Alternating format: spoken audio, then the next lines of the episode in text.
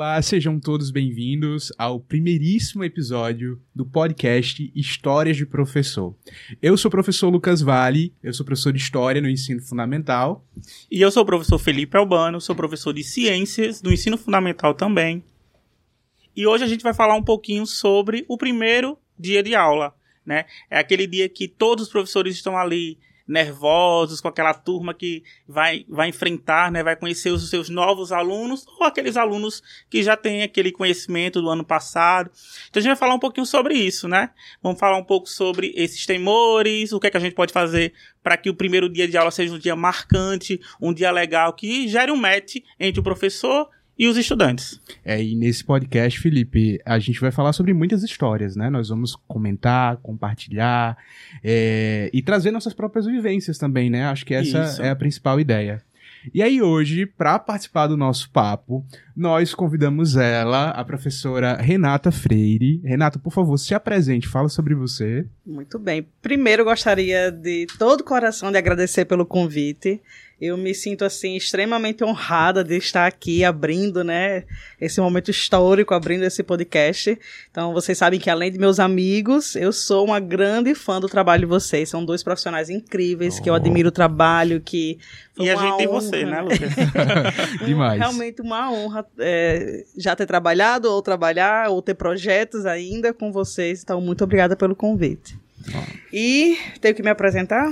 É, Renata. Renata, você é professora de quê? Eu sou professora de matemática. O terror, né, de muitos não, Por alunos... favor, não alimente esse estigma, é tá? Que, que tem mudado, tem mudado. É, eu confesso que eu gostava muito de matemática na época que eu era, que eu era aluno, né? Eu fugia das aulas de matemática.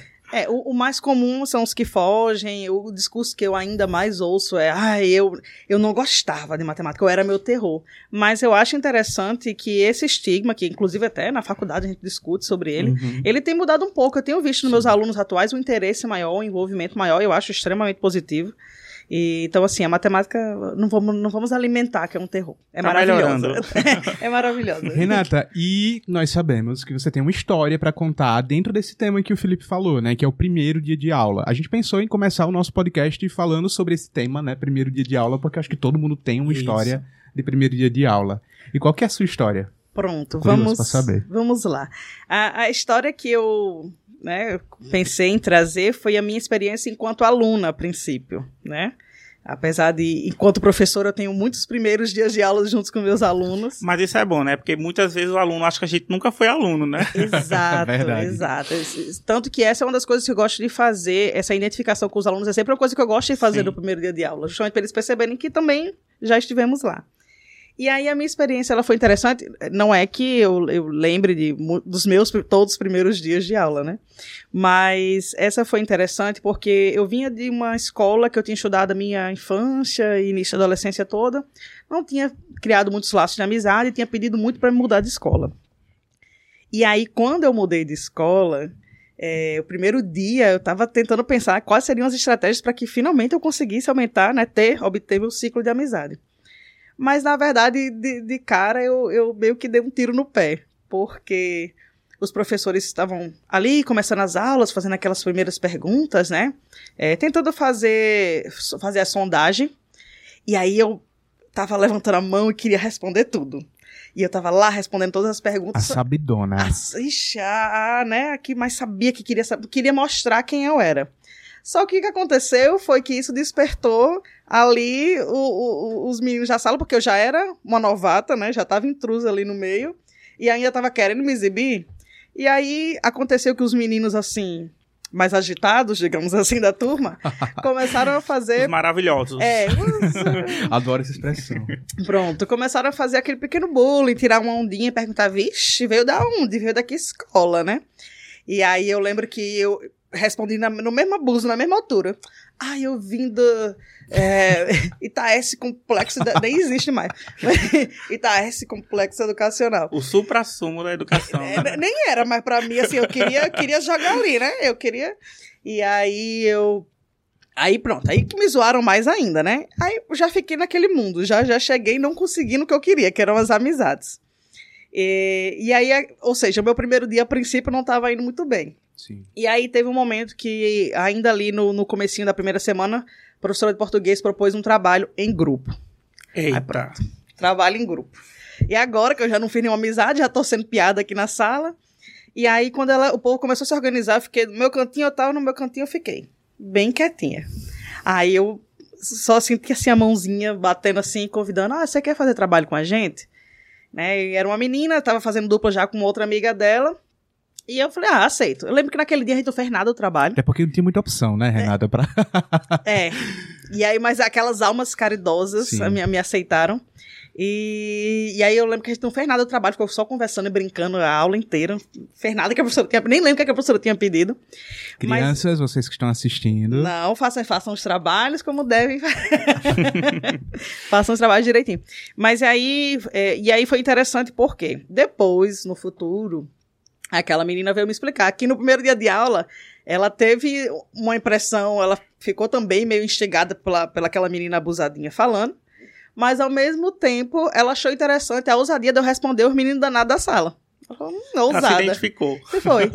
e aí o, o, mais interessante dessa história é que isso foi no ano 2000. E essa menina ainda é minha, assim, minha melhor amiga, digamos assim. Olha aí que maravilhoso. É, a melhor mesmo, assim, é porque a gente tem melhores, vários melhores amigos, né? Mas ela é, além da melhor, a mais antiga. Então é uma pessoa super presente na minha vida até hoje, assim, de... Sou muito apegada à família dela, então assim foi uma coisa de, de começo de escola, mas que teve um impacto até a minha sim, vida toda, né? Sim. Eu acho que por essa história, Felipe, da, da Renata, a gente consegue perceber como que o primeiro dia de aula, ele é muito importante para as crianças, né? Pois Não é, só para nós. Uma amizade de mais de 20 anos, né? Pois é, 23, Graças né? ao primeiro dia de aula ali, a identificação.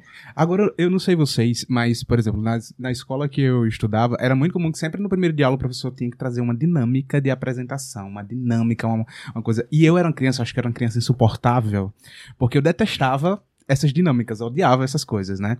Eu lembro, até hoje, teve uma professora que ela chegou, primeiro dia de aula, bichinha, ela chegou com uma caixa de fósforo e ela falou, ó, oh, aqui tem uma caixa de fósforo, vocês conheço, vão acender o fósforo Eita. e vocês têm que se apresentar até esse fósforo terminar de queimar. Meu Mas Deus. a professora foi ousada, porque o que tinha de menino pra querendo queimar o dedo. É, a segurança, hein? Aí eu não tinha paciência, eu não tinha saco pra essas coisas. Eu lembro que na época eu só risquei o só, meu nome é Lucas, e apaguei, Olha, né? É, hoje, né, eu, enquanto professor, você pegar um aluno desse, eu vou, vou ficar muito chateado. Mas, mas, fui... a, mas, a, gente, Lucas, a gente paga os pecados. É. Né? Um dia você vai encontrar é. um. E, e, eu fui esse tipo de aluno. Mas eu lembro que quando eu fui pra quinta série, eu mudei de escola, eu fui pra uma nova escola. E aí era o primeiro dia de aula, professora nova, professora de língua portuguesa, professora Osilda. Um beijo, Osilda, se você estiver assistindo. É, e Osilda, ela chegou com uma proposta diferente. Ela chegou, ela fez, gente, tá, se apresentou, meu nome é Alzilda, tal, tal, tal. Pediu pra gente se apresentar, falar de onde a gente era. E aí ela chegou com um pedaço de papel, uma folha A4, entregou uma folha A4 a cada um. E ela disse o seguinte: é, Então, meninos, tem um desafio para vocês. Quem conseguir passar por dentro dessa folha A4, sem rasgar essa folha, eu vou dar três pontos em língua portuguesa. Eita! e aí eu fiquei obcecado, né? Eu peguei a, peguei a folha 4, tentei, gente, mas não passa pela minha cabeça. Ela falou ó, vocês podem usar tesoura, mas vocês não podem rasgar. A folha, ela não pode romper. Vocês podem usar tesoura, fazer círculos, fazer o que vocês quiserem, mas vocês não podem rasgar a folha. E aí eu fiquei obcecado com isso, né? Eu fui para casa e eu passei a madrugada pensando, picotando folha, tentando passar, não passava pela minha cabeça, aí passava pelo braço, mas não passava pelo ombro, e eu sem saber como é que fazia isso, né? E aí foi um, um, uma atividade que ela propôs que não tem assim quando a gente para para pensar qual é o fundo pedagógico né, dessa, dessa atividade. Eu tô curiosíssimo né? qual é o final da é, qual, qual, é o fundo pedagógico dessa, dessa atividade? Mas na, era numa época que não tinha internet, então se tivesse ainda, acho que hoje dava para você procurar no Google, né? Como Sim. passar por uma folha de papel sem rasgar. E aí, eu, o que é que eu fiz? O que é que eu fiz? Eu era uma criança ardilosa. Eu fui atrás de alunos, ex-alunos delas, né? Alunos de outras turmas, do oitavo Olha, ano, sou, do nono ano. Eu fiz, não mereceu o ponto só pelo esforço. Aí eu, gente, é. como é que a gente faz pra passar por dentro? Eu falei, o que, menino? Que história é essa? Não sei o quê. Aí tem, tinha um aluno que era um ex-aluno dela, que já, ela já tinha aplicado essa dinâmica, né? É, e aí ele falou, ele explicou como era que você fazia. Você fazia uma dobradura no papel, era quase um origami. Aí você ia cortando, picotando assim o papel, e aí depois, de repente, o papel, Ficava ele enorme. virava um círculo gigante. É, é, gata. Pô, vai ter que provar, porque não, não tá cabendo na minha oh, cabeça Em instantes eu vou pegar uma folha de papel e, e vou passar provar. por dentro dela. Tá? eu quero ver. Brincadeira. Quero ver. É, não, mas, mas sério. E aí é, eu consegui fazer essa atividade. Na hora ela ficou chocada. Ela fez, nossa, muito bem. É isso mesmo que era pra Acabou fazer. Acabou com a dinâmica dela, que era pra ninguém conseguir. É, exato. né? É, é, ela não me deu os três pontos, né? Obviamente. A gente que é professor, a gente faz muito isso, né? A gente, ah, vamos dar um ponto Sacanagem, extra né? e. A acaba... mentira pedagógica. Não, é. eu dou os pontos que eu olho. Dá, dá. Por isso que eu prometo pouco. E aí, assim, eu lembro que esse dia me marcou muito. Eu não lembro se tinha algum fundo pedagógico nessa proposta de atividade, né? O que é que ela quis trazer com aquilo, mas o que me marcou foi a questão do desafio, né? Sim. E eu acho que nós que somos professores, quando a gente pensa em, em, em estratégias, em sequências didáticas que incluem desafios e resolução de problema, né? Mesmo que seja inform... não era um problema. Mas, mas é uma resolução, é, uma resolução né? né você vai ter que estar tá ali como passar por dentro hipótese folha, de é. como é que você passa dentro de uma folha e testar e vai essas testar. hipóteses. Você é. investigou, é. no momento que você foi atrás, você estava investigando. Exato. Isso, fez Exato. entrevista aí, cara de Olha aí, Osilda, você arrasou, viu? Pioneira na resolução Parabéns, de problemas. Não, ela, se ela não tinha consciência, ela fez algo, fez, né? Muito de... inspirado. É, é verdade. E assim, foi algo que me marcou. E eu acho que a gente tem que pegar esses exemplos, né? E levar para as nossas aulas. Tentar pensar em aulas que desafiam os nossos alunos, que é, coloquem ele nessa situação de pensar em inúmeras hipóteses, como o Felipe falou, Sim. testar diferentes né, hipóteses até chegar em um caminho, em uma solução. Enfim. É, eu confesso que eu não lembro nenhuma história assim de. Pois invente. Do meu, prim... do meu primeiro dia de aula como aluno, né? Como estudante. Eu tive professores maravilhosos, claro, mas não, acho que não teve nada assim que me marcou, que ficou na minha memória. Minha memória é péssima, né? Já vou adiantando. A, minha, a minha também é, geralmente. mas não teve nada que me marcou assim. Mas já como quanto professor, né? Eu consigo lembrar, né? Teve uma que me marcou bastante, que foi foi até um pouco recente, foi há uns três anos atrás, assim que eu tinha ingressado ali no estado da Paraíba. Para quem não sabe, eu sou professor do estado da Paraíba, né, da rede estadual. E aí, meu primeiro dia de aula na Paraíba, né, numa escola é, lá em Pitanga da Estrada, a Antônio Pinto Barbalho, um abraço para todo mundo de lá, maravilhosos. Então, meu primeiro dia de aula, como é que foi esse primeiro dia de aula, né? A gente foi, tomou a posse e no outro papel. dia tinha que se apresentar à escola, né? Muito bem organizada a logística. Uhum. A gente já chegava para começar a dar aula. E aí eu fui para essa escola, né, lá em Pitanga da Estrada, não conhecia nada ainda. Tava ali tentando descobrir ainda onde era a escola. E eu lembro que quando eu cheguei lá, eu fui recepcionado pela Daniele, maravilhosa Daniele, mas no dia lá eu achei Daniele uma pessoa, né, de, não de muitas conversas, né? Deixa bem abaixo. Mas tá, hoje, Dani. Porque ela estava recebendo vários professores que estavam caindo de paraquedas. Isso. Mas hoje eu amo Daniela de paixão, oh. maravilhosa lá, nossa secretária. E aí eu lembro que quando eu cheguei, me apresentei, né? Eu super feliz, meu é, concurso público, né? Minha primeira primeira vez ali como professor de fato efetivo da escola pública. E aí eu lembro que eu me apresentei, cheguei e aí ela fez, tá bom, você agora vai pra sala, né? Vai pra sala. Quando eu chego na sala, tem um professor substituto lá. Ou seja, foi aquela situação constrangedora. Tirar o que, tipo, eu cheguei lá e tirei o emprego do cara. então, ela, tipo, chegou, fulano, tem um professor aqui que veio pra assumir o seu lugar. E eu fiquei olhando Tranquilo. assim, meu Deus, e aí, agora, né? E eu sei que ele saiu, né? Eu entrei na sala de paraquedas, fui jogado lá na sala. E eu disse, meu Deus, primeiro dia de aula. Que é que eu vou fazer aqui? Eu não tinha planejado nada, até porque eu não sabia que eu iria assumir naquele dia, né? Então eu não tinha planejado nada. E naquele momento eu tive que pensar ali no Se Vira nos 30. O que é que eu vou fazer nesse primeiro dia? Né? E a gente sabe quanto é importante a gente ter essa conexão no primeiro dia, porque qualquer coisa que a gente fizer ali né, uma má impressão que a gente é. causar ali com os estudantes da turma vai ficar pro resto do ano. A primeira impressão é que fica. Pois é. Verdade, é. isso é poderoso. E aí, e aí o que é que eu fiz na hora, né? Pensei rapidamente o que, é que eu vou fazer aqui, não tinha material nenhum, né? Não tinha nem pincel pro quadro. Ótimo. Porque era o primeiro dia, né? Não tava preparado para nada. Vamos estudar pinturas rupestres, né? Aí pega as pedras, ah, o carvão. Vamos ali para fora, bater palma pro sol. Dá 10 voltas aqui na, na é. quadra. Mas aí eu pensei em falar um pouco da minha história, até para mostrar para eles que eles tinham algumas coisas que podiam se identificar comigo. Né? Eu fui aluno de escola pública, né? Então a vida inteira nunca estudei em, escola, em nenhuma escola particular, né? Então eu quis trazer alguns elementos da minha vida que tocassem ele e, que, e falei também um pouco sobre o sonho que eu estava realizando ali, né? Porque era o meu sonho uhum. ser um professor da rede pública, né? Sempre falei isso. E aí fui trazer esse, esse, né, essa, um pouco dessa minha história para eles, para que eles pudessem se identificar. E aí pedi para que eles agora se apresentassem e contassem também um sonho. Já que eu estava realizando ali naquele momento um sonho na minha vida, que era ser professor deles, né? Ó, tô realizando um sonho, ser professor de vocês, então eles ficam, né, de lá em cima. e eu queria que vocês agora se apresentassem, dissessem o nome e me falassem um sonho, né? No dia, alguns alunos não conseguiram, né, devido à timidez, né? Não estavam nem esperando, né? Pois é, e, e, eu a, a, até parei para pensar depois de que alguns ali realmente nunca tinham parado para pensar se tinham um sonho na vida deles, né? É, mas alguns falaram dos seus sonhos. E eu lembro que teve um estudante, ó, e, e eu acho muito interessante essa parte da história, porque acontece muito na sala de aula, no primeiro dia de aula, essa questão do aluno desafiar, né? Uhum. Você trouxe a uhum. história lá do, do, do, seu colega do primeiro dia de aula que você que brincou com você, que você respondeu. Isso acontece bastante, não só com os colegas, mas também com o professor. Uhum. E aí eu lembro que um dos estudantes, ele, quando foi falar do sonho dele, ele disse que o sonho dele era ser jogador de Free Fire. Hum. E aí, é, depois eu entendi por que, que ele falou aquilo, mas aí no momento eu falei, que massa!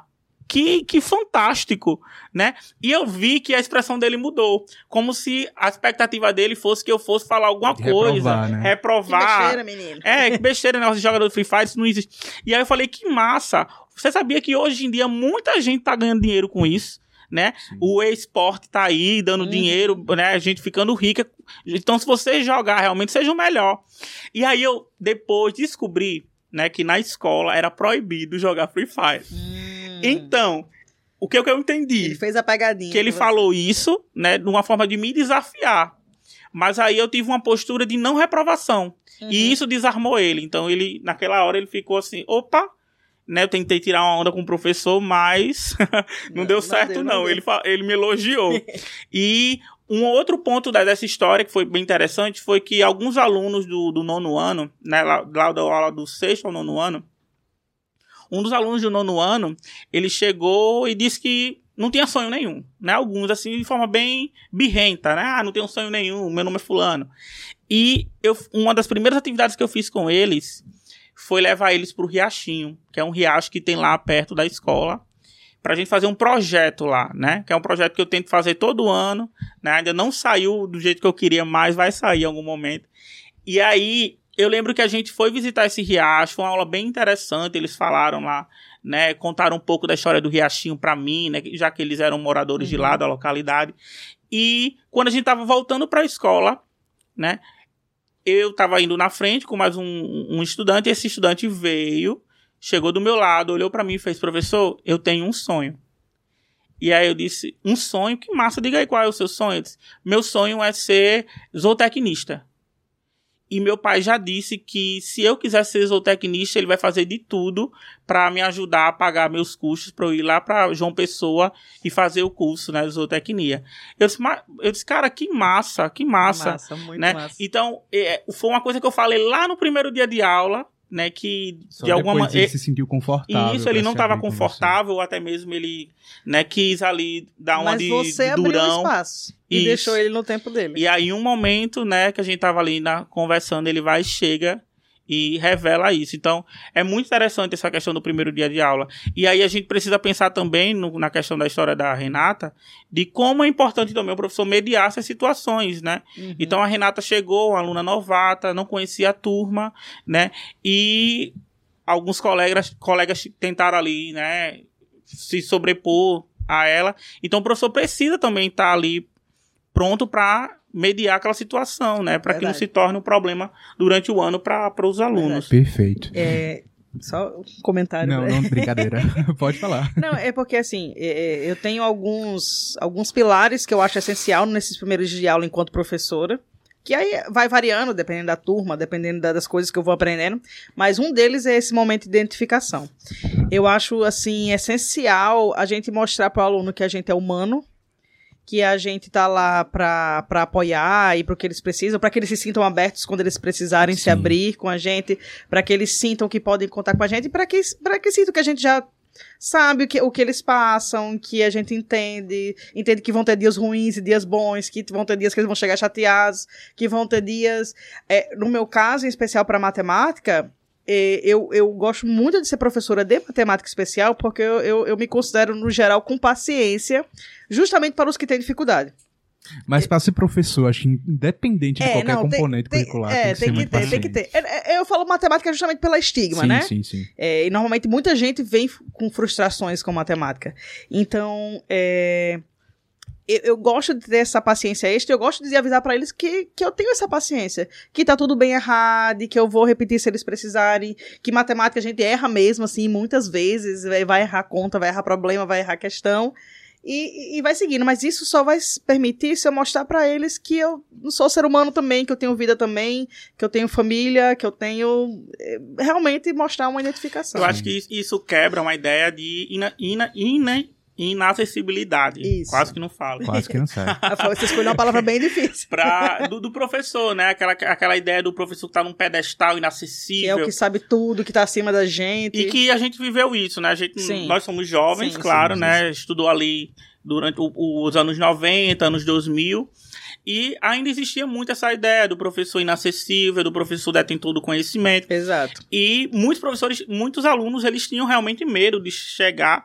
E o primeiro dia de aula, né, é um momento da gente quebrar esse, esse essa imagem uhum. de, que o professor tem de que ah, o professor tem todo o conhecimento, ah, eu não tá posso. Acima de nós. Tá acima de nós. Desbloqueou um gatilho agora que eu lembrei. lembrei no professor do, do, meu ensino médio que chamava os alunos de burro, quando os alunos. Nossa, é, e era professor de matemática. E aí quando. Maravilhoso. tá vendo porque eu preciso é, fazer essa identificação? Muito bem, muito bem, né? E, e aí, tipo, quando a gente fazia alguma pergunta, você é burro? Ele falava isso pros pesado, alunos, sabe? E, e, eu, isso acho que me retraiu bastante durante o meu ensino médio, né? E eu não, acho que, certeza.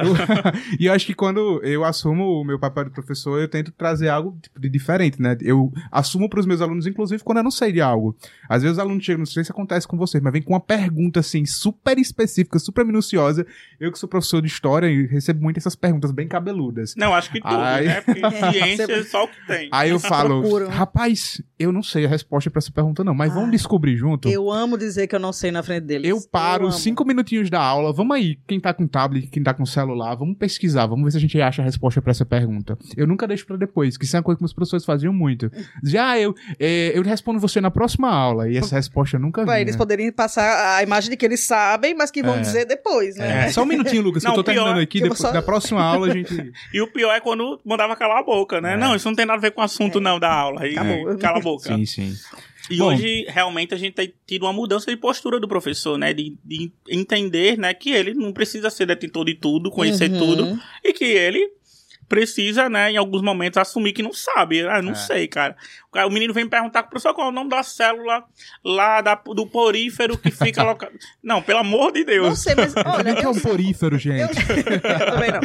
Eu sei como pesquisar. Deixa eu te mostrar. Isso. Porque é, essa é a nossa função Vamos no final descobrir das junto, contas. né? Exatamente. Sim.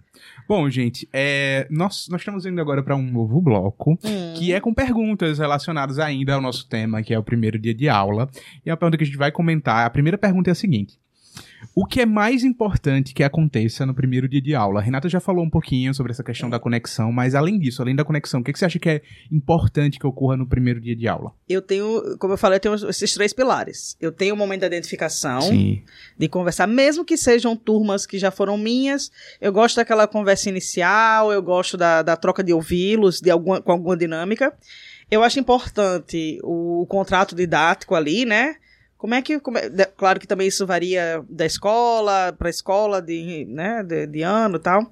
Mas como é que funcionam as coisas aqui? Quais são os direitos e deveres do aluno? Como é que as coisas. Porque essas pessoas, essas coisas precisam ser ditas. E repetidas. E repetidas durante o ano inteiro. e repetidas. Então, nesse primeiro dia é importante, quando tá ali tudo fresquinho, com a mente aberta para receber as novidades, então, identificação, direitos e deveres, e a, digamos assim, um, pelo menos um modelinho de ementa então, como é que eu vou avaliar vocês? Como é que vai funcionar Sim, a nossa disciplina? Legal. A gente usa livro, a gente usa pesquisa, a gente usa. Dependendo da escola, a gente vai usar tablet, a gente vai usar o quê? Né? Então, para mim, esses três tem que ter. mesmo que eu aprenda outras dinâmicas e tente fazer outras coisas, esses três eu gosto de ter no meu primeiro dia de aula enquanto professora, né? Trabalhar com minhas turmas enquanto professora. E você, Felipe? Não, eu super concordo, né? É, é o momento em que a gente vai estar tá ali fazendo todo o nosso contratinho, né, que a gente diz uhum. pedagógico uhum. com os estudantes. Então é importante que fique tudo muito claro, né, a gente trazer, e aí você traz aí a questão de explicar, trazer a emenda, isso é metacognição, né, a gente uhum. trazer para o aluno que ele vai precisar aprender, o que é que ele vai fazer durante aquele, ele não vai ficar no, é, no escuro, né? Assim, Sim. ah, eu não sei o que vai acontecer. Não, você, você vai saber o que vai acontecer, né? E é até uma maneira da gente é, deixar ele mais calmo, Uhum. Né? E aí eu penso, por exemplo, em, em turmas que estão naquela transição. Né, do ensino fundamental, anos iniciais para o final, quinto para o sexto, nono para o primeiro ano do, do ensino médio. Uhum. Então, são, são momentos ali que a gente já foi aluno, né? E é um momento que a gente tem muita curiosidade, muito medo, a gente não sabe o que, é que vai acontecer. E quando o professor ele chega no primeiro dia de aula, ele traz toda essa calma, né? Traz uma dinâmica que faça com que o aluno se identifique com ele, uhum. é, apresente o que é que vai ser trabalhado de uma forma que não amedronte, né? Porque tem professor que a gente sabe que gosta de amedrontar o aluno. Ah, vocês vão estudar esse ano uma coisa vai muito ser, difícil. É, vai ser ah, impossível. Ah, trigonometria. Vocês têm que ralar muito, vai ser impossível vocês chegarem lá. Então, acho que isso aí é algo que a gente nunca deve fazer, né? A gente tem que se tornar Sim. o primeiro dia de aula o dia mais leve ali, mais legal para aquele, aqueles estudantes. E a gente já veio de uma escola que, né, a gente já trabalhou numa escola, nós né, três nós juntos. três juntos, que todo primeiro dia de aula é aquele dia de aula. Um primeiro evento, dia de aula. Tava, tava lembrando disso. né?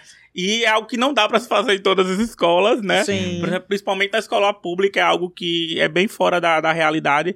Mas que bom que fosse assim, né? Uhum. Todo o primeiro dia de aula fosse esse espetáculo. Só contextualizando para quem não está, quem tá assistindo a gente, né? É, que o que, é que a gente tá falando assim desse primeiro dia de aula? Normalmente nessa escola que a gente trabalhou, é, a gente pegava um, um tema, por exemplo, um ano foi Harry Potter.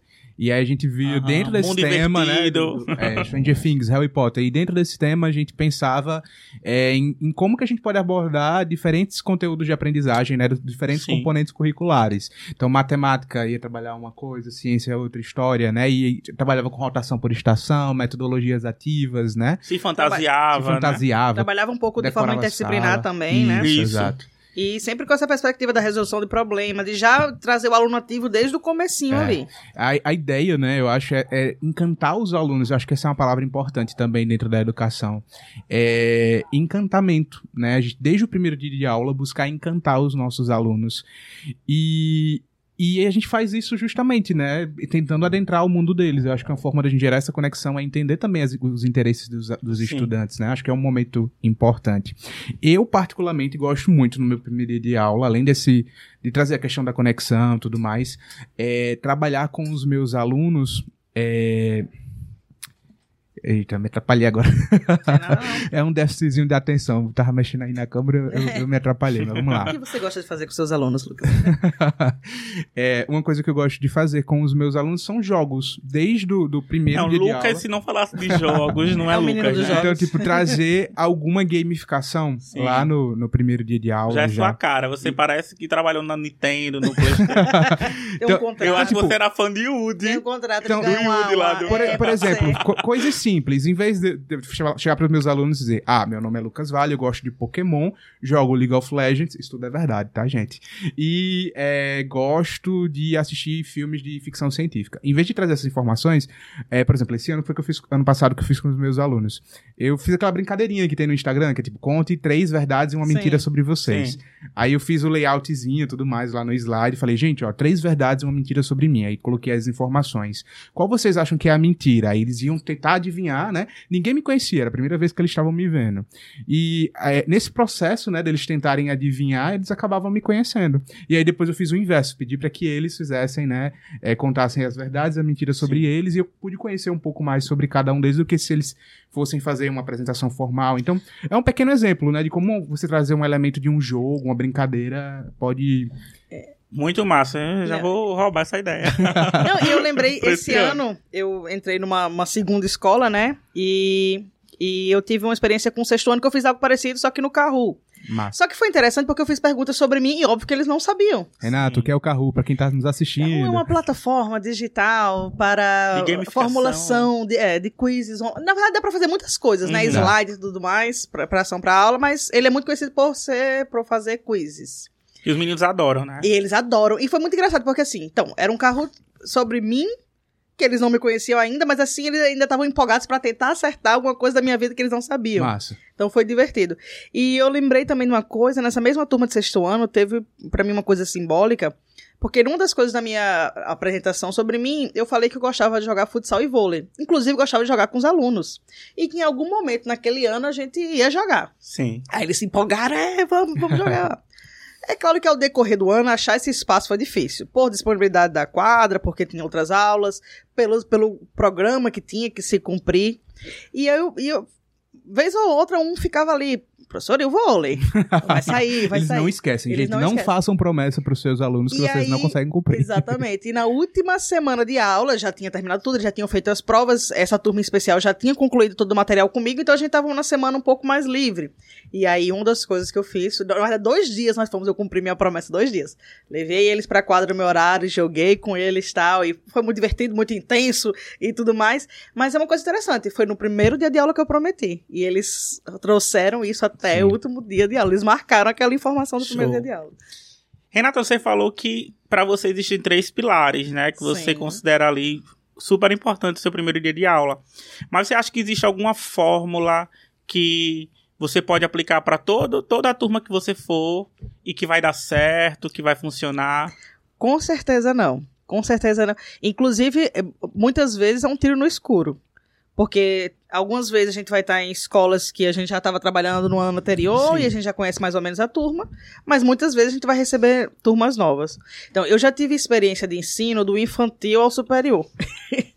é, é, pouco tempo em todas, mas eu já tive, já tive no ensino bilíngue, no infantil, os anos iniciais de fundamental, como matemática já tive no fundamental, anos finais, ensino médio e um, pouco, um pedacinho superior, na, na época do IF. E aí, é, como substituta, por isso que eu não tô lá. Porque senão eu não teria abandonado. Mas, e, e, aí sempre vai ter, vai ter que ser diferente. Eu não posso fazer a mesma coisa que eu faço com o sexto ano, que eu faço com a pessoa do superior, até mesmo no ensino médio. E também é importante a gente fazer. É, é, às vezes dá esse susto. Por exemplo, esse ano eu tive turmas de nono ano, oitavo, e eu resolvi que na apresentação eu ia fazer a dinâmica de perguntar para eles é, o nome e uma curiosidade. Uhum. Nono ano e oitavo ano, às vezes já não espera mais isso do professor. Porque já não são mais. E eu, eu acho né? até um desafio quando ele já foi aluno nosso no ano. O que a gente é. faz então no primeiro dia de aula, é. né? É, quando já é aluno, é, é complicado. Fica, fica, mais, fica mais. Mas aí a gente vai, ou a gente vai para uma gamificação, ou que aí talvez remeta a, a, a algo que eles já viram no ano passado, ou que, uh -huh. que poderiam Acabei de pensar numa coisa aqui, fazer um escape room. e nesse escape room eles vão descobrir o que é que eles vão estudar nesse ano. Pronto, massa, é uma, uma um caça ao tesouro, algo nessa vibe, assim. Essa, é, essa é excelente. Então, assim, é. então a gente, meio que a gente vai ter que já dar um pezinho no, no, no conteúdo assim, em uhum, si, digamos sim. assim, né? Então, que seja para relembrar, ou que seja para prever, né? apresentar o que vai ser próximo ano, é, não vai ter tanto esse tempo de diga seu nome, nananana. Sim. Mas a gente pode perguntar quais são as perspectivas para Como que foi as férias? Como, é, como foi as férias, às vezes, é, é na nossa mas, época, mas é, faça, faça um desenho. não, aí lá no início, né? Mas eu tenho certeza que hoje, hoje assim, um aluno do oitavo, nono ano, ele vai gostar de falar o que, que ele fez nas férias, é. né? Dançou muito TikTok. O legal é, o legal é justamente essa quebra, porque os mais velhos não esperam mais que a gente faça esse tipo de coisa. Então, quando a gente faz... Quebra a expectativa expectativa. Quebra a expectativa, eles dão uma relaxada, eles gostam de se envolver e tudo mais, gostam de ter uma folguinha no primeiro dia de aula. Aí o professor diz o que é que fez nas férias também. Aí é. eles, ah, o professor é ser humano. É. Ele às tem vezes, férias. Vezes ele... lembram. E, tem um negócio chamado amnésia pós-férias, né? Não sei se vocês estão ligados, mas o, os alunos comigo. vão pras férias, quando eles voltam, eles não lembram mais de nada que eles estudaram, né? Aí a gente vai dizendo. Salva um ou outro. Como assim. assim você não lembra? A gente vai perguntando e eles vão respondendo. Aí, olha aí, você lembra, né? Pois é. E tu, Lucas, acha que eu acho que não, Felipe. Eu acho que não, não existe uma. Ah, normalmente, por exemplo, é, quando eu penso em uma estratégia para o primeiro dia de aula, é algo que eu tento replicar, né, em outras turmas. Até porque eles cobram quando vê fazendo uma coisa legal numa turma e aí a outra não tem, aí já fica, professor, porque você só fez para aquela turma e não fez para minha, né? Não, e, a, e, sem falar isso que a gente tem muitas turmas, porque é também criar para cada é. turma é. uma estratégia e... E, e... é isso, assim, eu tento replicar, por exemplo, a, a, bolei uma estratégia, eu tento replicar, mas obviamente algumas coisas a gente vai ter que adaptar, Sim. né? A, a linguagem que a gente vai usar, a forma como a gente vai apresentar, isso precisa, você não consegue dar a mesma aula em todas as turmas, né? Perfeito. Bom, temos mais uma pergunta, que é o seguinte. Diga lá, se eu souber responder. Na sua opinião, Renato, o que é que um hum. professor iniciante ele pode fazer para gerar conexão no primeiro dia de aula? Tipo, ah, sou um professor novato, aí tá derrubando aqui. sou professor novato, nunca dei aula, tô chegando aqui para dar aula para essa turma. Como é que eu faço para gerar uma conexão com ela? Eu acho que a primeira coisa, assim, que eu diria, é, que eu acho importante relembrar, é que nós professores também estamos nervosos. Essa é, essa é uma questão. Sim. Que a gente volta até a visão do professor, que é o ser absoluto, mas não, a gente também tá nervoso. A gente tá nervoso com a aceitação e ainda mais da se turma. for ali o primeira, a primeira vez daquele primeira, professor, pois né? É. Então a gente fica três vezes mais nervoso. Porque a gente, tá, os alunos vão me aceitar, eu vou conseguir fazer a conexão. Esse é um medo real, assim. Eu lembro quando eu, eu professor iniciante, que eu fui entrar na primeira vez na sala de aula, né, tinha acabado de ser contratado, o medo era esse, tipo, será que eles vão gostar de mim? Se eles não gostarem, o que, é que vai ser, né? O que, que, que, vai acontecer? Eles vão me eu destruir? Me senti um adolesc vão, eu me senti adolescente de novo. Mas é, então a gente tem esse, esse nervosismo que acontece, às vezes a gente respira fundo, nem transparece aqui, ó, faz a carinha dele.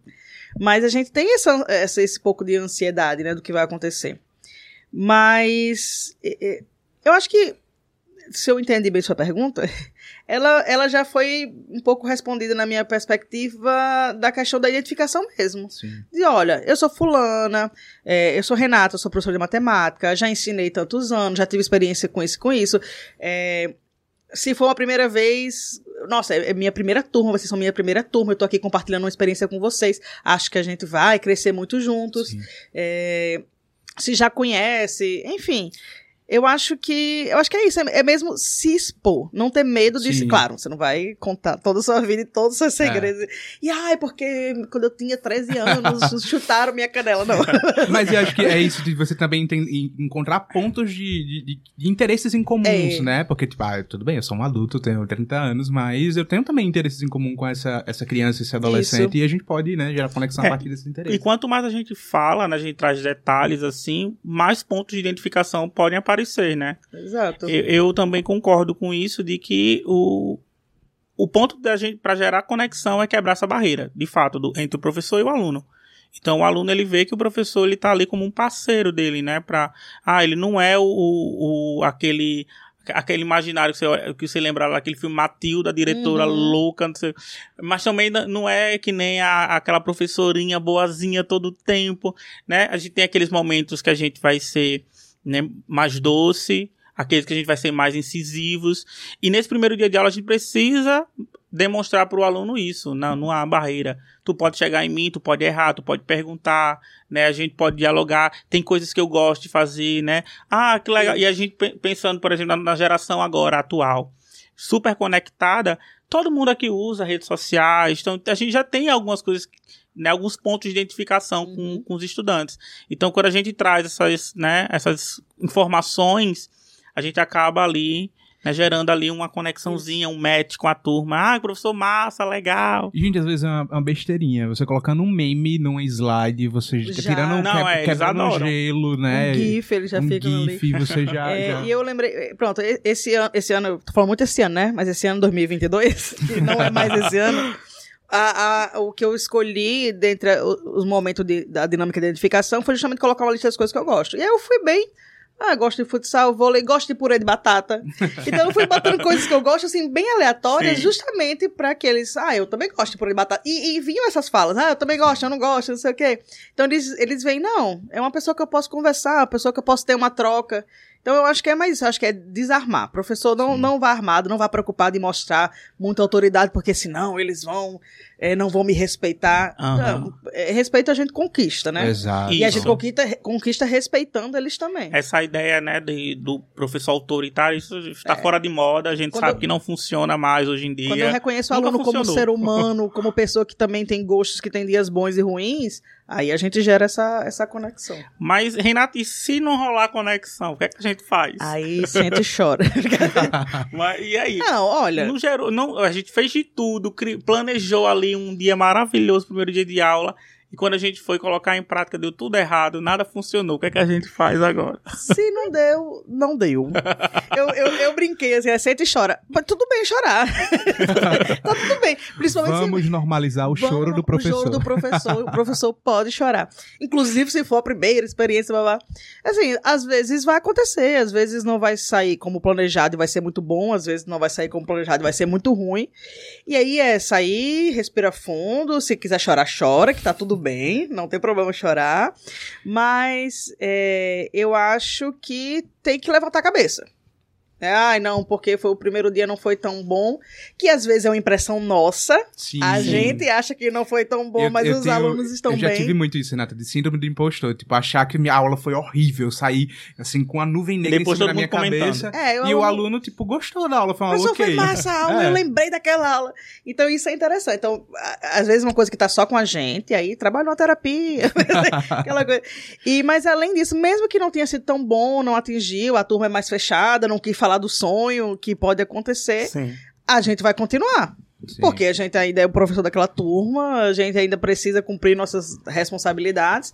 Então é respirar fundo e tirar aquilo ali, da, tirar uh, aquela experiência. Seja dar um tempo a mais para o aluno, que no momento ele vai se ter a vontade para abrir, seja mudar a dinâmica com a turma, porque as turmas são diferentes e você tem que ter uma outra abordagem. Então é tirar aquilo ali de experiência. Perfeito. Não é de trauma, é de experiência para poder é, seguir. É, a, minha, a minha primeira experiência, tipo, a primeira, primeira da minha vida em sala de aula foi num estágio, né? Fazer a faculdade de História lá em Caicó.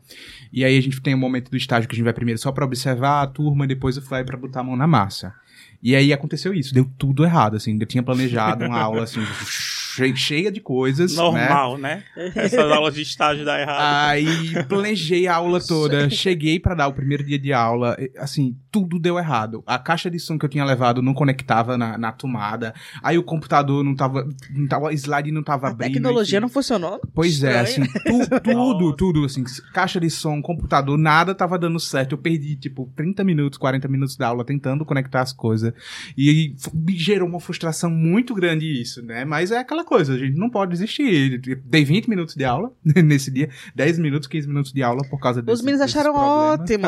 Eles estavam é. ali conversando, né? É, ah, mas aí, atrasa mais, atrasa mais. Mas aí eu lembro que nessa turma do, do estágio, eu tive um, um problema, professor, né? Muito verde, muito maduro, porque é, tinha alguns alunos que eram bem desafiantes, né? Vou usar essa palavra aqui. Desafiadores. Gente, desafiadores, né? Vou usar essa palavra que a gente tá aqui no podcast. é, e, e eu não sabia como conquistar, como gerar conexão com esses alunos. Eu não tinha muita experiência, né? A experiência, a experiência que eu tenho hoje. É, e aí eu lembro que eu tava assistindo o é Discovery Channel, que passa negócio de animal. É, né? isso. É, é o Animal, Animal, Animal Planet, Planet, né? Animal Planet, não lembro. Aí era um programa que era sobre lobos. E aí ele era, juro, gente, eu juro. Aí tava passando o um negócio da alcateia, de não sei o que, do lobo dominante, lobo tal, alfa. Tal, tal. É, do alfa e tal. Aí eu falei, Paulo Freire que me perdoe, mas eu vou, é, juro. Aí eu, eu, pensei assim, vou fazer essa analogia. Tem, na, na sala de aula tinha aqueles que eram os dominantes, aqueles alunos que eram os líderes, o, o lobo alfa, né? E para eu conquistar o respeito do restante da turma, eu precisava conquistar o respeito daquele que era o líder, daquele uhum. que, é, né, que era uma menina nessa turma. Então assim, a princípio ela não queria fazer nada. Eu pro, trazia uma atividade, ela tipo, ah, não quero nem fazer, só queria conversar e tudo mais. E aí eu percebi que que. É, e aí o resto da turma ia na onda dela, né? E aí eu percebi que tinha algumas pessoas na turma que queriam fazer, que estavam interessadas, mas que acabavam se desmotivando por conta dela. E aí eu adotei essa estratégia. Eu, tentei chegar mais próximo dela, trazer mais ela para as aulas. Quando eu pedia para alguém fazer alguma coisa, pedia para ela. E aí, de repente, assim, foi questão de poucos dias. Em dois dias de aula, ela já estava completamente aberta, participando da aula. Domou a fera, né? e, e aí a líder leva e, a e manada. a turma inteira participando da aula, né? Então. Ma- Mas isso é uma estratégia que, graças a Deus, você conseguiu colocar em prática ali, como a gente vai aprendendo com, com o passar do tempo, na nossa experiência, que realmente, não é Paulo Freire que nos perdoe, não, que eu tenho certeza que ele também fazia isso. Deve ter tido- ele deve ter tido alguns dias É, difíceis, não é pois possível. não, a gente não tem essa pedagogia também maravilhosa que É. resolve tudo, não. E que a gente precisa realmente, né? Chegar nesse aluno dominante que sempre tem, a gente sabe que tem as relações sociais dentro da sala de Uhum. aula, sempre tem aquele líder, né? Que pode ser pro bem ou pro mal E a gente precisa dele. precisa dele. Então vem aqui, seja meu auxiliar. Então tem algumas estratégias que a gente Sim. vai criando, né? Professores, abracem os líderes. Pois é. não, não vão com, com Não vão contra os líderes. autoridade, né? Vão, vão lá e tragam ele pro seu lado. A gente tem que trazer o inimigo, né? É. Entre aspas. Não é a melhor palavra pra, É, se, não. pra, se, tra- pra se usar. Acho que você vai ser cancelado. Ai, meu Deus. Mas é trazer pro nosso lado, né? Sim. Tipo, cara, ele se ele é bagunceiro, se ele manda em todo mundo, Aí- é melhor ele estar do meu lado Agora do a que ele tá contra mim. gente, a gente tá contando nosso segredo, os alunos não podem assistir esse Eita, podcast. verdade. É verdade. Você que é aluno. Senão eles vão querer ainda Pula mais. esse podcast, não escuta. É, pula, não, não Eles vão escuta. querer ainda mais assistir. Ah, é? é. Vocês querem ser nossos aliados? Bom, agora nós temos uma brincadeira pra fazer. Ai, senhor. É, e a brincadeira... Eu não penso rápido. A, a É de brincadeira... pensar rápido, Renan. ah, é não, verdade. já deu errado. Você é professora de matemática. Olha, eu vou dizer o que eu digo pros meus alunos. Ó, a brincadeira, Renata, é bem simples. É uma brincadeira que envolve matemática. Ai, eu vou você vai me fazer um cálculo pra você, por exemplo, 57 vezes 24, a raiz quadrada desse número. Aí você tem que dizer em 3 segundos e se você errar, você faz um pix pra gente. Não pode usar a calculadora.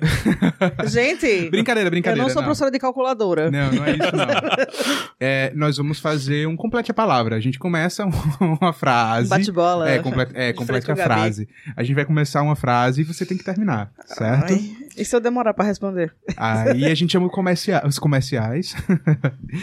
Vamos lá, então a primeira frase é a seguinte: Se eu não fosse professor, eu seria.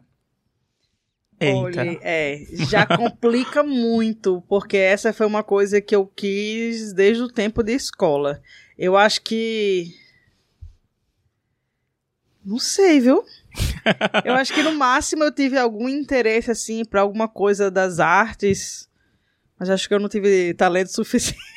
Ou não, talento suficiente não, mas não investi o suficiente. Não, mas você daria super bem nas artes, É. Renata. Eu gosto, eu gosto, mas não, não, nunca de verdade eu não pensei. Ah. Não pensei o que eu, o que eu seria se não Eu fosse seria professora. socialite. Porque eu só, Eu de- seria muito rica. eu, eu só deixo de ser professor se eu ganhar na Mega Seria Sena. herdeiro. E, e olha aí, e olhe lá, e olhe lá.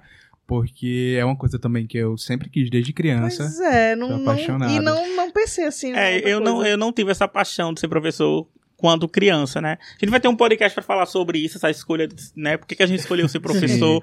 Mas, mas o meu sonho, de fato, era ser biólogo, né? Não era ser professor. E eu fiz biologia. matemática, Criança não. E- estranha, né? e eu fiz biologia justamente por causa do Animal Planet, né? Por Sim. causa do Discovery Channel, Globo Repórter que passava os animais. É a Globo Rural. Globo Rural, não. Não, tinha Globo Rural e Globo dois. Repórter que tinha É. uns, alguns Vocês verão episódios. hoje. Né? Como se alimentam. Como se alimentam os onde vivem. elefantes, onde É. vivem. e aí eu quis ser biólogo. Só que aí uma professora minha me, é, me deu assim a dica, a sugestão de não, não faz insight. biologia bacharelado, faz licenciatura, depois tu faz o bacharelado. Era Ela, emprego. sabe, é, ela Emprego. sabia que não ia ter emprego, né? Gente, E aí- É deixa e aí foi lá, e aí foi lá no, na- no curso que eu me apaixonei pela sala de aula, pela licenciatura. Então, se eu não fosse professor, eu seria biólogo ou poderia diga-se ser de também. passagem, é um professor É. incrível. Seria uma Ah, perda tá gigantesca. Eu tô sendo muito honesta. É verdade. Eu seria também veterinário. Então, tudo que envolve bicho assim, eu poderia, né? É. Todo o teste de vocacional que eu fazia dava pra área das artes também. Mas eh, me desculpem a galera das artes.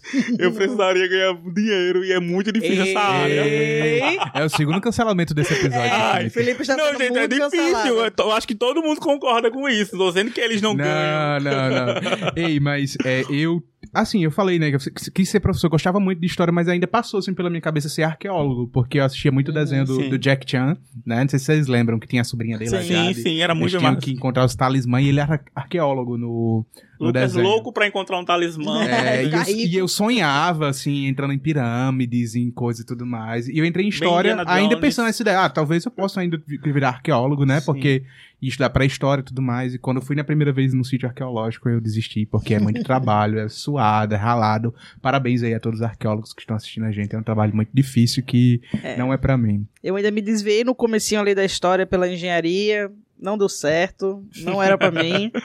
Era, tinha que ser ali a vida do professor mesmo. Que é ralada, tem Sim. dias e dias.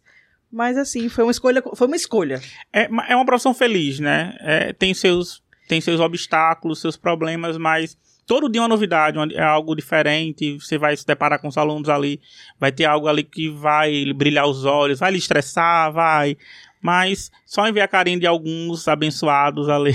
Eu lembro agora que um dia que eu fiquei muito frustrada na faculdade, quando eu estava fazendo matemática ainda. Porque assim, era muito comum no curso de matemática, primeiro, ter pouca gente. Segundo, do, do, do, pouco pessoal que tem lá, ser alguém que realmente queira matemática e licenciatura. Às vezes é porque não passou em engenharia ainda, ou porque foi a única coisa que deu para passar, porque a concorrência é baixa. Então, acontece, uhum. tem essas pessoas. Porque só, só quer terminar alguma coisa. E aí eu lembro como se fosse hoje, eu estava na disciplina de tópicos da história da matemática, e tinha um acho que era tópico, um negócio, alguma coisa com história, mas tinha um, um aluno doutorando substituindo a professora. E aí ele tava dando aula e ele virou, ele fez comentário. Aí ele foi contar sobre a história dele e como ele foi pra matemática e que eles. É, ele meio que fez uma piadinha de como ele estava na matemática só porque ele não conseguiu passar na engenharia. Isso é triste. E aquilo me chateou porque eu tinha saído da engenharia para escolher matemática. Sim, então eu escolhi a matemática. Né? Então acho que o tempo todo estar neste ambiente foi escolha minha. Então é, eu escolhi isso é ser importante professora. demais. Lá na história tinha muita gente que estava lá, mas que não queria história, queria direito, não tinha passado uhum. em direito, foi para uhum. história. As licenciaturas é. têm esse essa, essa é. banco de. É, mas eu fui porque na, eu na biologia, na biologia. Pô, vai tinha um é poucos, a galera gostava da biologia. É um curso maravilhoso, né? Uhum. mas aí, Renato, vamos lá pro próximo. Vai, né? próximo. Renata, a educação brasileira seria melhor se. Olha, Eita, difícil. Eu vou né? resumir em reformulasse tudo. Meu Deus. É, é, não, eu acho que a gente está em constante evolução, mas é uma evolução muito lenta. Uhum. Eu acho que tem muitas coisas ainda para serem ajustadas e eu acho que começa porque às vezes os cabeças, quem está lá em cima, é, às vezes não tem tanta afinidade com a educação em si. Né? Foi escolhido por algum motivo, sei lá o quê que não tem a nossa visão.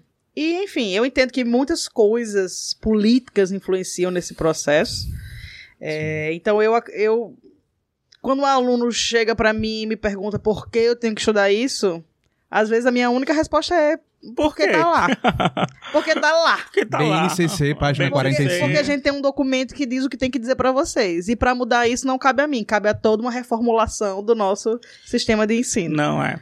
E a gente vê que, pronto, a BNCC é um documento novo, né? É um uhum. documento novo, era um documento que desde da, da Constituição de 88, que se esperava desde a LDB, né? Uhum. Que a gente esperava esse documento e ele ainda não veio da forma como deveria ter vindo e a gente tem esses problemas, né? Como muito conteúdo sem necessidade, né? Eu acho que o problema a gente poderia, como é que a gente poderia melhorar? É uma, é uma pergunta muito complexa, é né? É muito. Não é... gostei.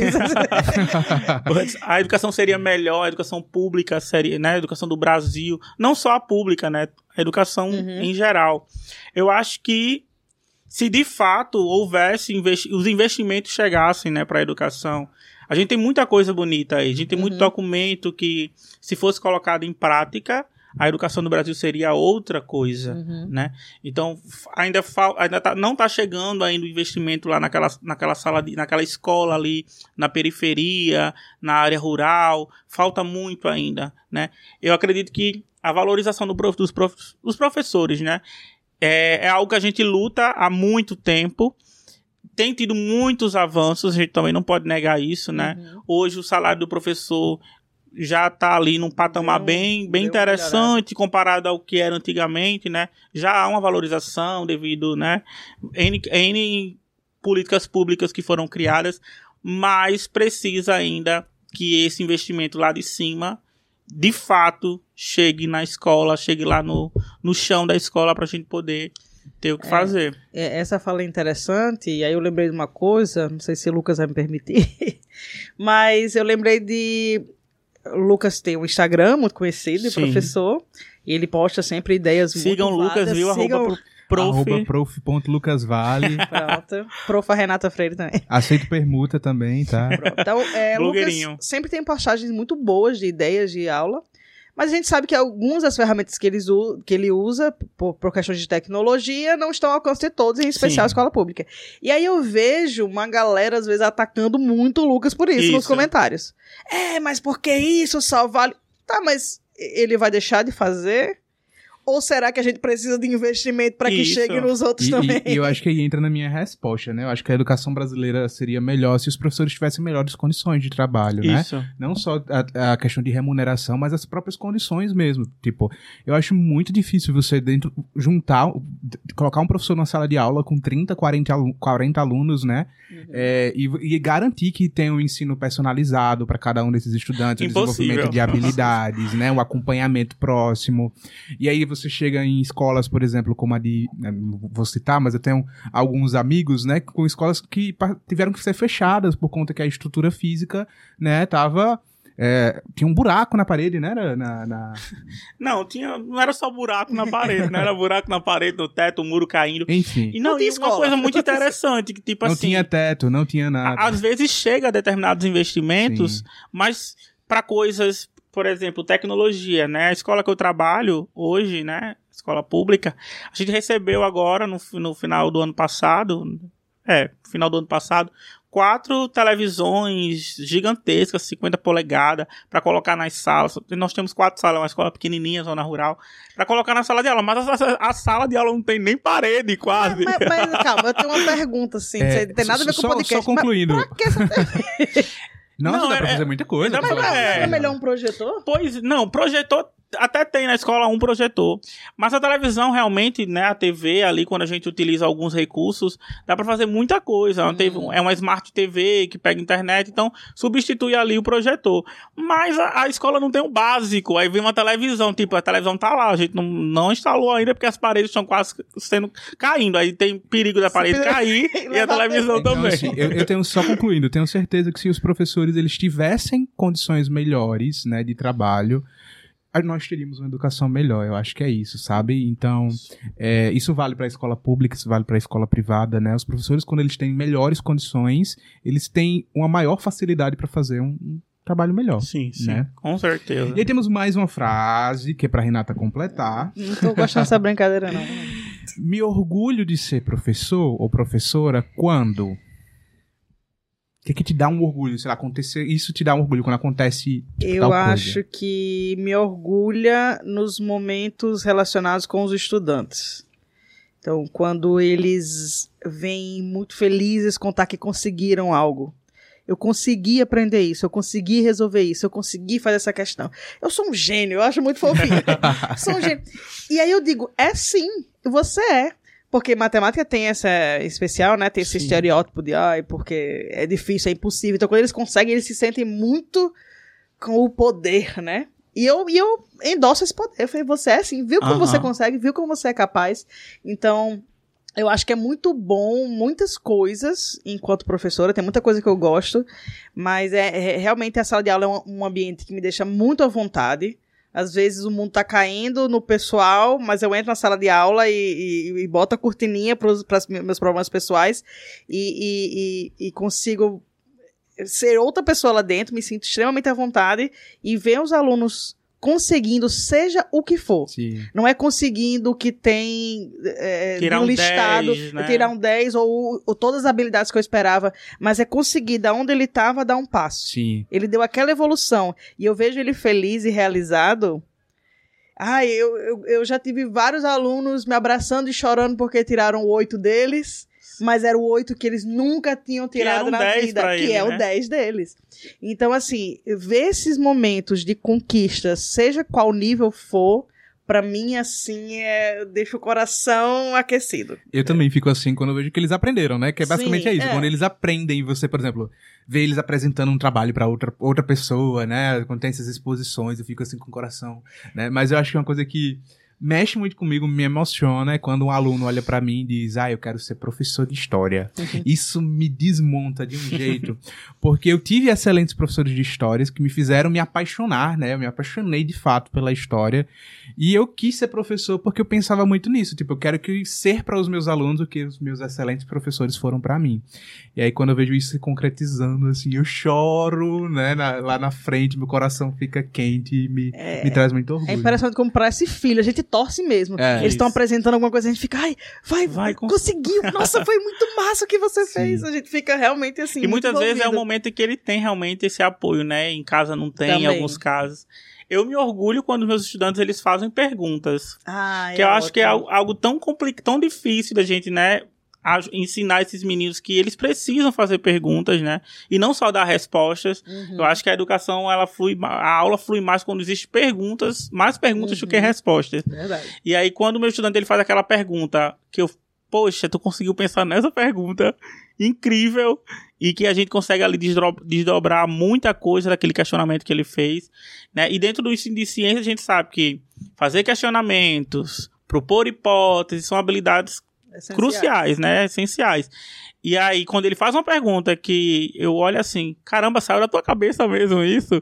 Então aquilo dá muito orgulho, né? Muito mais do que as respostas. É impressionante o sentimento. E aí, outra frase, né? Vamos lá. Hum. Renato, e aí? Eu fico triste na minha aula quando? Ah, eu acho que. Deixa eu pensar. Eu acho que eu fico triste quando, quando eu vejo justamente essa, é, essa falta de, de perspectiva quando os alunos não conseguem enxergar seu potencial e por isso não se envolvem. Porque assim, eu, eu, eu posso dizer, ah, quando não se envolve na aula, mas por que, que eles não se envolvem na Sim. aula? Né? O, que, que, o que, que tem por trás desse não se envolver, desse não abraçar a aula? Normalmente é justamente porque. Às vezes é porque o dia não tá bom. Acontece mas às vezes é porque eles não conseguem vislumbrar o futuro deles. Eles não conseguem se ver aprendendo, eles não conseguem se ver fazendo. E aí isso, isso me dá uma certa tristeza. Tem outras coisas, mas eu acho que essa, essa é uma coisa que pesa bastante, assim. Quando eu vejo eles desestimulados para perguntar, para participar, para responder, porque Sim. nem confiam mais que vão conseguir. Sim. Eu acho que eu também, assim, o que me deixa triste é quando eu vejo que eles não engajam, né? Quando a gente pensa uma coisa lá super milaborante, milaborante na nossa cabeça, é uma aula incrível, a gente vai lá e os alunos tipo, não estão nem aí para aula, né? Isso me deixa muito triste, mas a gente tem que entender que isso pode acontecer, né? É, e, e, tem muito isso que Renata falou, né? Tipo, às vezes ele, o aluno, não, a turma não tá no dia bom e tudo mais, e outras coisas acontecendo, mas isso, independente disso, isso, isso, me deixa triste, assim, quando isso acontece. Não, é, eu concordo com vocês. Acho que o que mais entristece realmente o professor seria isso, a gente não ter né, esse engajamento do estudante, a gente se preparar tanto e no final ele olha, ah, professor, que aula chata. Uhum, e caramba, eu demorei tanto para produzir, para planejar essa aula, para fazer algo legal e tu, o cara vem, nem a gente nem começou a dar aula, né? A gente deu um bom dia e eu, ah, lá vem, que aula chata. Eu sei que a gente não escuta muito isso, né? Que nós somos professores incríveis. Hum. Mas quando isso acontece, é de desmotivar e você é. fica com a cara no chão. Mas, ó, esse ano eu tive uma experiência que eu tive uma turma que na semana, num, num período da organização dos horários, eu dava três aulas seguidas de matemática. Isso era é, cansativo é, para eles, para mim. Então, quando eu chegava na sala de aula, às vezes ouviam, ai. Que saco. Só que assim, de, de, a priori, eu, eu entendi eles. Eu não levei pro lado pessoal porque eu entendi. Era cansativo para mim, uhum. três aulas seguidas. É, fica naquele ciclo de você dar um conteúdo, fazer atividade, e aí, sabe, não, não falta, fica um pouco cansativo. E eram pequenos, sexto ano. Sim. Então, Coordenadores pedagógicos estejam nos já, assistindo. Já foi, já foi consertado, já foi consertado.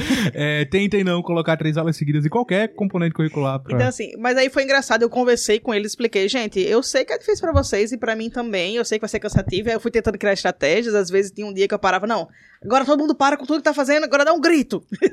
que era pra botar pra fora massa, as energias massa. e a gente foi tentando criar estratégias, aí tinha os, os defensores, que diz, não, pessoal, não é culpa da professora, não façam isso que ela vai ficar triste.